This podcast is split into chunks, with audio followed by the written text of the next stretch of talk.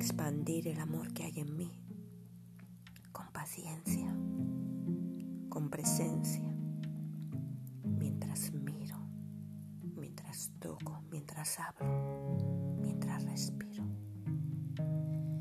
estando y sin estar y saber que no tiene nada que ver con el otro, sin etiquetas, sin sacrificios, sin renuncias ni expectativas.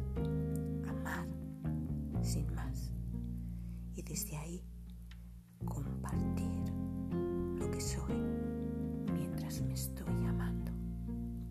Ese es.